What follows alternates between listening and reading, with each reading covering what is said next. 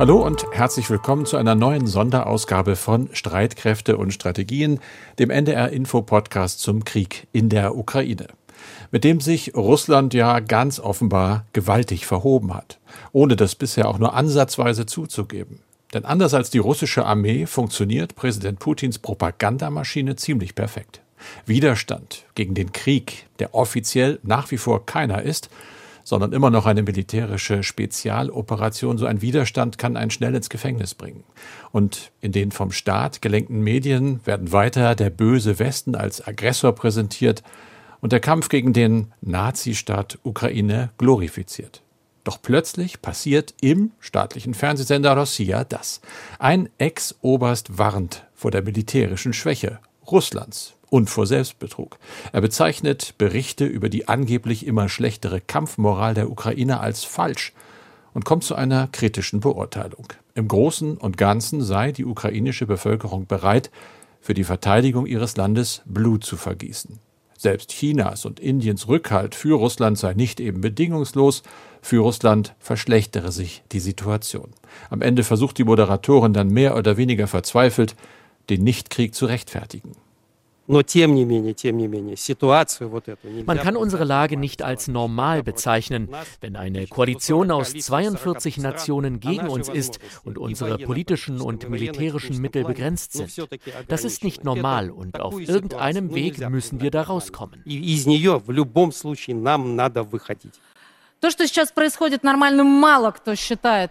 Aber wir sind gezwungen, so zu handeln. Unsere Existenz steht auf dem Spiel. Das schließt eine Kapitulation aus. Es kann keine Einigung geben mit denen, die uns vernichten wollen. Wir müssen da durch bis zum Ende und dann wird unser großartiges Land siegen. Warum erlaubt der allmächtige Staat derart kritische öffentliche Aussagen eines Militärexperten? Ist das ein erster Hinweis auf den Anfang vom Ende der russischen Aggression oder zumindest auf Uneinigkeit in Moskaus politischer und militärischer Führung? Weiß ich nicht, aber auf jeden Fall wackelt da was in Moskau. Immerhin. Über die gar nicht mehr so offensive Offensive der russischen Truppen reden wir in diesem Podcast und über russische Reaktionen auf den beantragten NATO-Beitritt von Finnland und Schweden, dazu über angeblich zigtausende verschleppte ukrainische Zivilisten und über Ex-Bundeskanzler Schröder, dessen Top-Jobs in russischen Firmen für ihn bald wohl unangenehme Folgen haben dürften. Wir, das sind wie immer Andreas Flocken, der sicherheitspolitische Experte bei NDR Info und ich, Carsten Schmiester aus der aktuellen Redaktion. Dieses Gespräch nehmen wir auf am Mittwoch, 18. Mai um 16 Uhr und noch einmal geht es am Anfang um Mariupol, die heftig umkämpfte Stadt. Andreas, lange gab es dort noch Verteidigungskämpfe. Es sieht so aus, als sei das jetzt vorbei. Ja, der Kampf in dem Stahlwerk, der war offenbar letztlich aussichtslos geworden. Die Hafenstadt ist ja jetzt vollständig unter russischer Kontrolle. Daher hatte die ukrainische Militärführung angeordnet, aufzugeben. Und nach russischen Angaben haben sich jetzt fast 1000 ukrainische Soldaten ergeben. Sie hatten sich wochenlang in den Tunneln und in den Katakomben des Werks verschanzt äh, gehalten und hatten dort Widerstand geleistet. Damit ist es jetzt vorbei. Am Dienstag hatten ja nach längeren Verhandlungen bereits rund 260 Kämpfer aufgegeben unter ihnen auch schwer verwundete Soldaten. Sie sind evakuiert worden. Sie sind mit Bussen in zwei Ortschaften gebracht worden, die von russischen Streitkräften kontrolliert werden. Die Regierung in Kiew setzt auf einen Gefangenenaustausch. Das hat sie immer wieder betont. Ob es aber auch dazu kommt, da kann man inzwischen Zweifel haben, denn von russischer Seite war von einem Gefangenenaustausch bisher nichts zu hören. Im Gegenteil, es gibt Berichte, dass die russische Duma, also das Parlament, eine Entschließung verabschieden will, mit dem ein Austausch verhindert werden soll. Der Hintergrund, im Stahlwerk hatten sich vor allem Soldaten des Assow-Regiments verschanzt. Der Freiwilligenverband war nach seiner Gründung vor einigen Jahren vor allem auch ein Sammelbecken von Rechtsextremisten gewesen. Insofern passt die Gefangennahme dieser Kämpfer in das russische Narrativ, man würde in der Ukraine gegen Nazis kämpfen. Und der russische Parlamentspräsident sprach dann auch von Kriegsverbrechern und man müsse alles tun, um sie vor Gericht zu stellen. Andere russische Vertreter forderten sogar die Todesstrafe für die Männer. Also die Rahmenbedingungen für einen Gefangenenaustausch sind nicht günstig. Wie sind denn die Rahmenbedingungen für das weitere Vordringen der russischen Streitkräfte im Donbass? Auch nicht so gut? Ja, so gut sind sie in der Tat auch nicht. Aus russischer Sicht im Donbass versuchen weiterhin natürlich russische Streitkräfte in mehreren Gebieten vorzustoßen. Dabei treffen sie aber weiterhin auf Widerstand von ukrainischen Verbänden und großräumige Umschließungsoperationen gibt es inzwischen ohnehin nicht mehr. Die russischen Streitkräfte versuchen stattdessen einzelne Ortschaften einzukesseln, aber auch hier sind sie bisher nicht erfolgreich. Und im Nordosten, also im Großraum Kharkiv, haben ja in den vergangenen Tagen ukrainische Verbände die russischen Soldaten zurückgedrängt. Damit aber sind die russischen Nachschubwege in den Donbass hinein gefährdet. Das heißt, die Truppen dort könnten von der Versorgung abgeschnitten werden. Und dies versuchen russische Verbände mit Gegenangriffen im Nordosten der Ukraine zu verhindern. Ein ganz anderes Thema, das die Schlagzeilen hier im Westen natürlich seit Tagen beherrscht, das ist der Versuch Schwedens und Finnlands in die NATO zu kommen. Finnland und Schweden haben jetzt ganz offiziell die Aufnahme beantragt. Wie ist das genau abgelaufen, Andreas? Ja, in Brüssel haben jetzt der finnische und der schwedische Botschafter das Beitrittsgesuch an den NATO-Generalsekretär überreicht. Dazu gab es eine kurze Zeremonie, ja, das kann man so sagen. Es war mehr ein Fototermin mit einem kurzen Statement. Jens Stoltenberg zeigte die beiden Dokumente in die Kameras. Flankiert wurde er dabei von den beiden Botschaftern und der NATO-Generalsekretär sprach von einem historischen Moment. Die Mitgliedschaft von Finnland und Schweden werde die gemeinsame Sicherheit der Bündnismitglieder stärken. Also jetzt beginnt das Aufnahmeverfahren. Gerechnet wird damit, dass es nur wenige Wochen dauern wird. Dafür ist aber ein offizieller Beschluss des NATO-Rates notwendig. Der konnte allerdings anders als geplant noch nicht gefasst werden, weil die Türkei sich noch sperrt. Ankara wirft ja Finnland und Schweden vor, eine zu laxe Haltung gegenüber der verbotenen kurdischen Arbeiterpartei PKK zu zeigen. Bei der NATO wird aber davon ausgegangen, dass dieses Problem mit der Türkei gelöst werden kann. Denn letztlich geht es offenbar darum, dass Ankara Zugeständnisse in anderen Bereichen durchsetzen möchte, zum Beispiel bei Waffenlieferungen. Und darüber haben wir ja im vergangenen Podcast bereits geredet. Also Ankara wird das eventuell nicht verhindern oder vermutlich nicht verhindern. Wer es gerne verhindern würde, ist vermutlich ja, Wladimir Putin. Wie reagiert Moskau auf diese Entwicklung? Ja, die russische Regierung hat jetzt vergleichsweise gelassen auf das offizielle Beitrittsgesuch reagiert.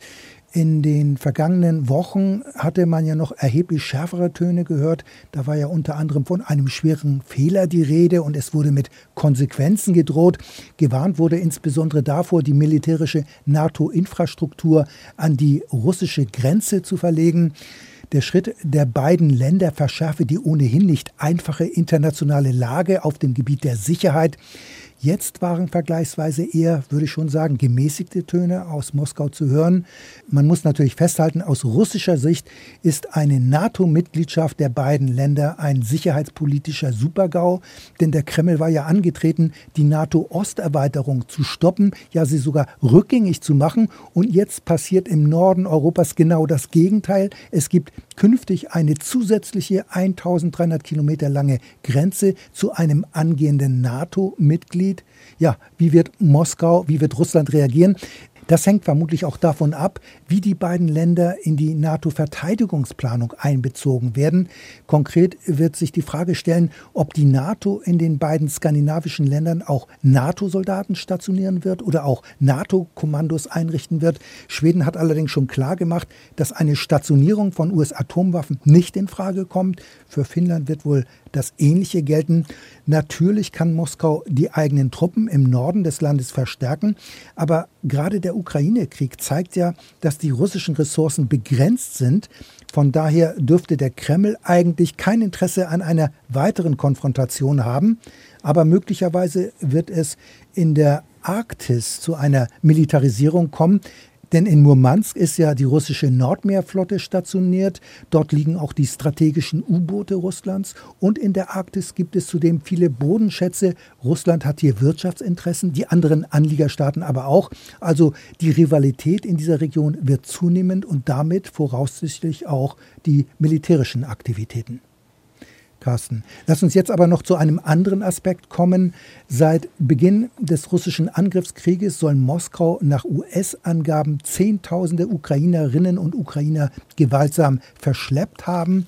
Allein aus der wochenlang belagerten Hafenstadt Mariupol seien tausende Menschen nach Russland oder in russisch kontrolliertes Gebiet gebracht worden, sagte der US-Botschafter bei der Organisation für Sicherheit und Zusammenarbeit in Europa, OSZE, Michael Carpenter in Wien. Inzwischen häufen sich Berichte über Verschleppungen, Verhöre und auch Folterungen. Carsten, wie glaubwürdig sind solche Berichte? Ich denke, die sind sehr glaubwürdig, unter anderem ja auch von der Washington Post. Da haben wir schon öfter draus zitiert. Gerade dort sind die Kollegen bekannt dafür, dass sie sehr sorgfältig recherchieren, dass sie immer auch verschiedene Quellen haben mit ähnlichen Aussagen. Dazu zählen auch Hilfsorganisationen und natürlich Zeugenaussagen. Wenn man das alles zusammennimmt, kommt man zu der Erkenntnis, dass mindestens eine Million ukrainische Zivilisten tatsächlich vor den Kämpfen nach Russland geflohen sind. Das sind Zahlen des russischen Verteidigungsministeriums. Aber die ukrainische Regierung äh, erkennt sie an als gültig. Man muss aber auch dazu sagen, dass nicht in allen Fällen diese Menschen gewaltsam in die russische Region gebracht worden sind.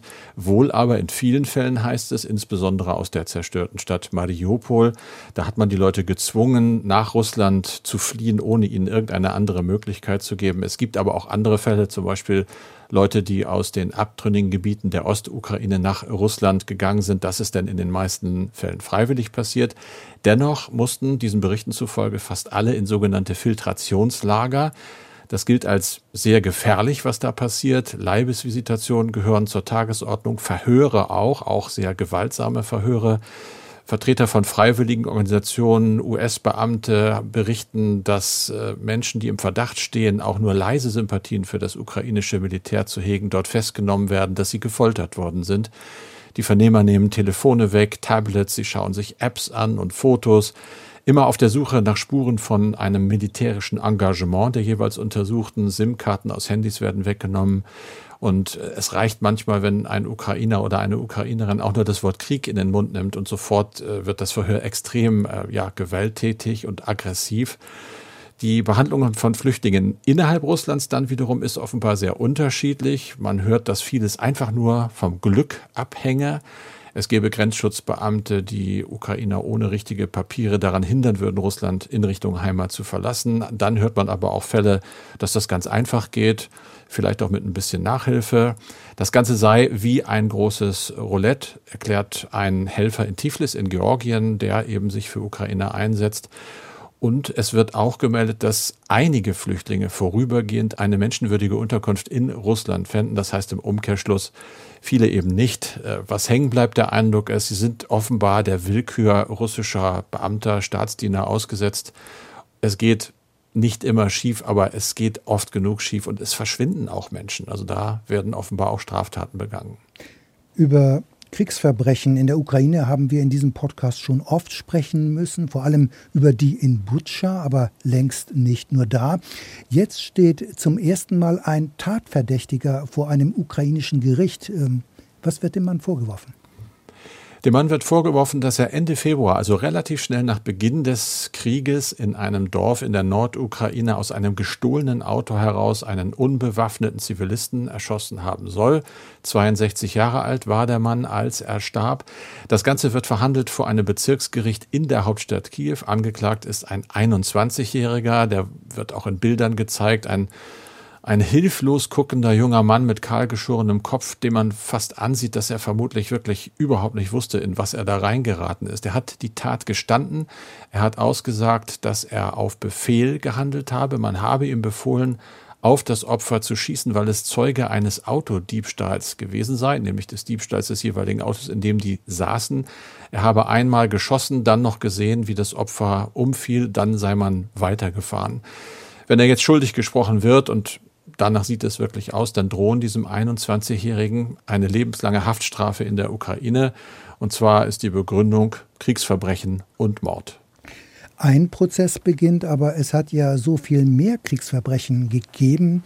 Ist dieser Prozess jetzt der Anfang einer ganzen Reihe von Verfahren oder doch eher ein Einzelfall? Ein Einzelfall, bei dem es den Ermittlern gelungen ist, Beweise gegen eine konkrete Person zu sichern, die zumindest für eine Anklage ausreichen? Also ich glaube nicht, dass es jetzt äh, der Beginn einer großen Prozesslawine ist sozusagen. Dazu ist es einfach offenbar viel zu schwer, stichhaltige Beweise zu finden gegen einzelne Personen. Aber generell gilt natürlich, die Ukraine wirft der russischen Armee ja vor, seit Beginn der Invasion sehr, sehr viele Kriegsverbrechen und Verbrechen gegen die Menschlichkeit begangen zu haben. Wir haben die Bilder aus Butscha alle im Kopf. Wegen möglicher Völkerrechtsverbrechen ermittelt mittlerweile ja auch der Internationale Strafgerichtshof. Also die Ermittlungen laufen, es wird Beweise gesucht, gesammelt, es wird mit Augenzeugen gesprochen.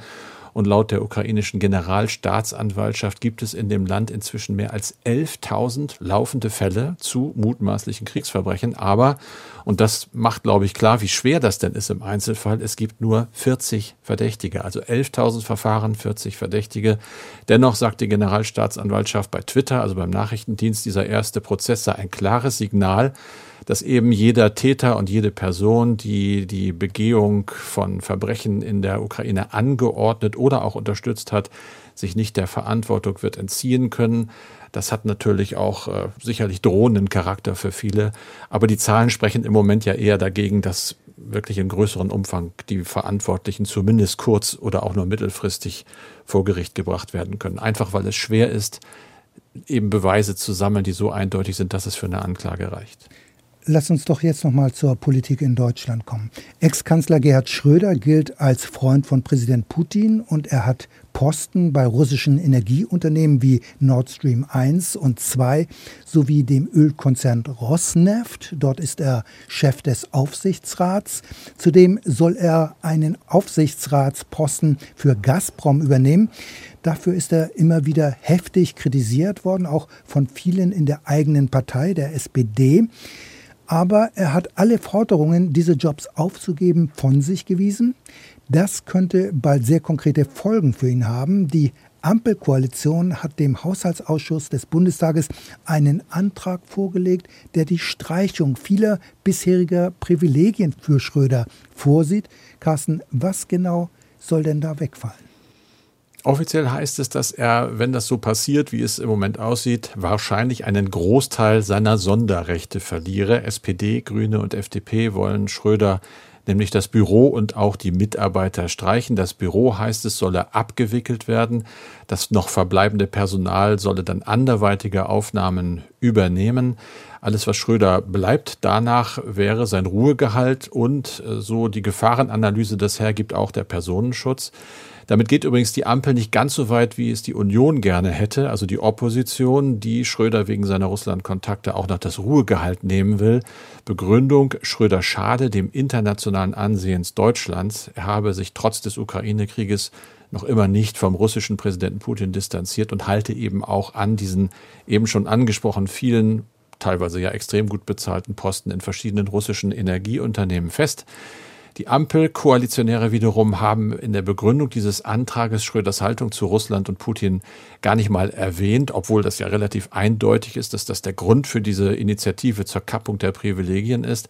Das haben sie wohl offenbar aus Sorge davor, dass dann der Eindruck entstehen könnte, Schröder werde für eine bestimmte Meinung quasi abgestraft, nicht getan. Da gibt es eben unterschiedliche Einschätzungen. Die Ampel sagt, das wäre nicht verfassungskonform. Die Union ist der anderer Meinung. Die denken, das könnten wir machen.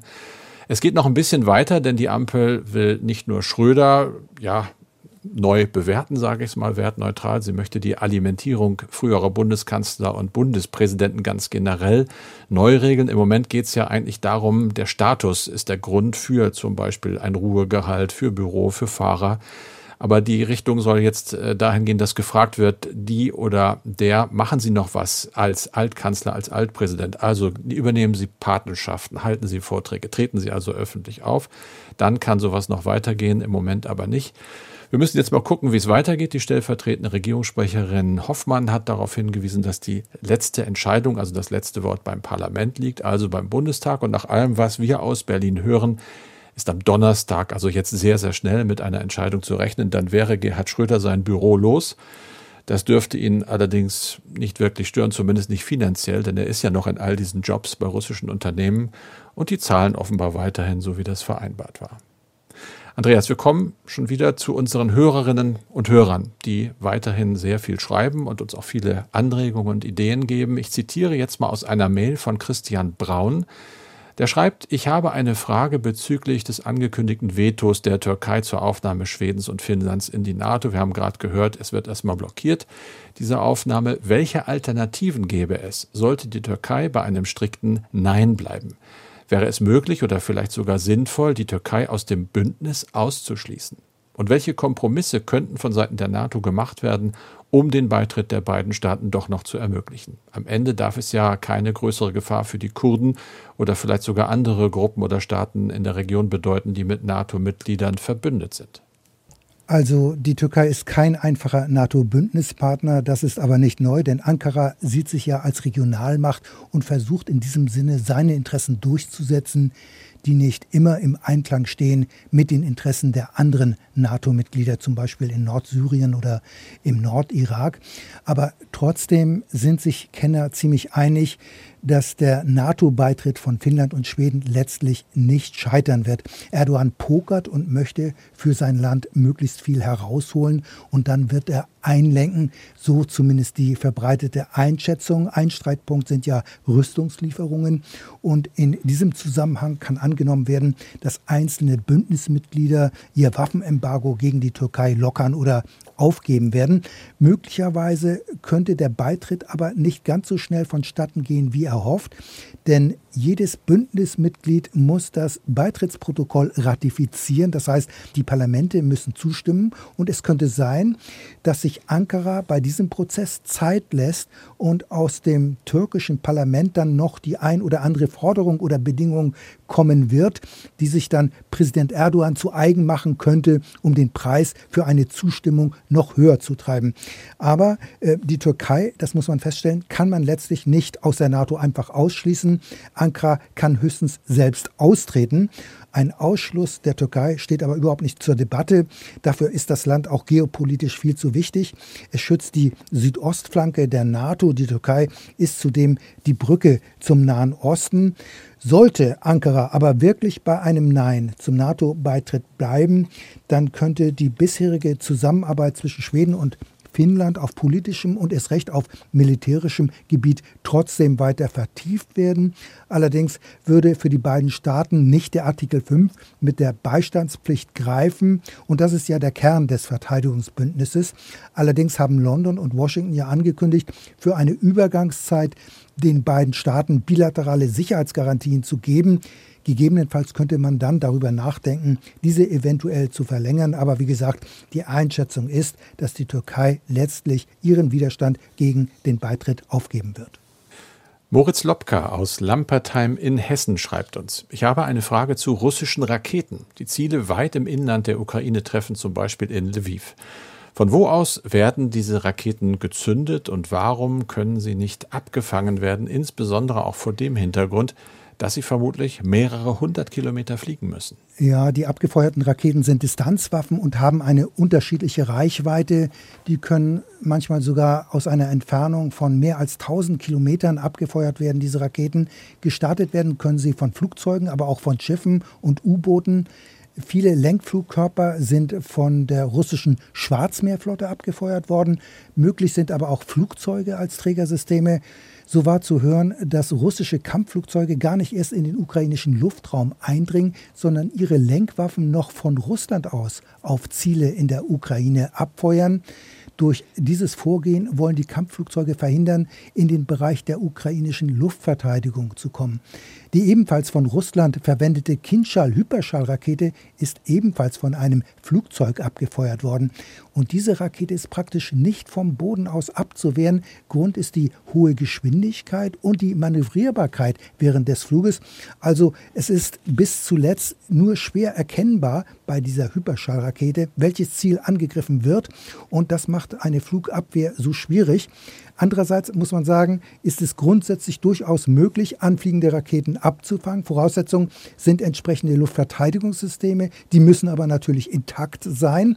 Und Voraussetzung ist auch ein leistungsfähiges und weitreichendes Radar, um anfliegende Raketen, aber auch Flugzeuge frühzeitig zu erkennen. Und wir hören ja auch des Öfteren von ukrainischer Seite, es seien Raketen und andere anfliegende Flugkörper abgefangen worden. Auch sogenannte Marschflugkörper oder Cruise Missiles, das ist normalerweise ein besonders schwieriges Unterfangen, weil diese Flugkörper in sehr niedrigen Höhen fliegen und in der Regel so programmiert sind, dass sie sich den Gegebenheiten des Geländes anpassen. Das heißt, Marschflugkörper sind in der Regel durch das Radar der Flugabwehr erst sehr spät zu erkennen. Daher ist die Abwehr dieser Flugkörper eine ziemliche Herausforderung. Wenn Sie uns auch schreiben wollen, dann tun Sie das bitte an streitkräfte.ndr.de, Streitkräfte mit AE. Und das war's wieder einmal für diesen Podcast, wie immer mit Andreas Flocken und mit Carsten Schmiester. Wir haben ja schon häufiger auf den Podcast Zeitkapsel hingewiesen. Das ist ein wichtiger Podcast gerade jetzt. Irene, wie hast du den Holocaust überlebt? So der Untertitel. Vier Schülerinnen sprechen mit der 91-jährigen Irene, die mit ihrer Familie ins KZ Bergen-Belsen deportiert wurde. Das ist sehr bewegend und berührend. Viele Hörerinnen und Hörer schreiben uns, dass sie selbst weinen mussten, als sie den Podcast gehört haben. Nun ist die letzte Folge erschienen und da erzählt Irene, warum sie nach langen Jahren des Schweigens irgendwann dann doch über ihre Erlebnisse gesprochen hat. Ich hörte einmal Elie Wiesel sprechen und da sagte er, wenn du im Lager warst und du hast die Silence gehört, die Stille, du hast die Pflicht, um ein Zeitzeug zu sein, um die Geschichte zu erzählen, Testimony zu sein für die Menschen, die es nicht überlebt haben. Und wenn du das nicht tust, dann sterben sie zweimal.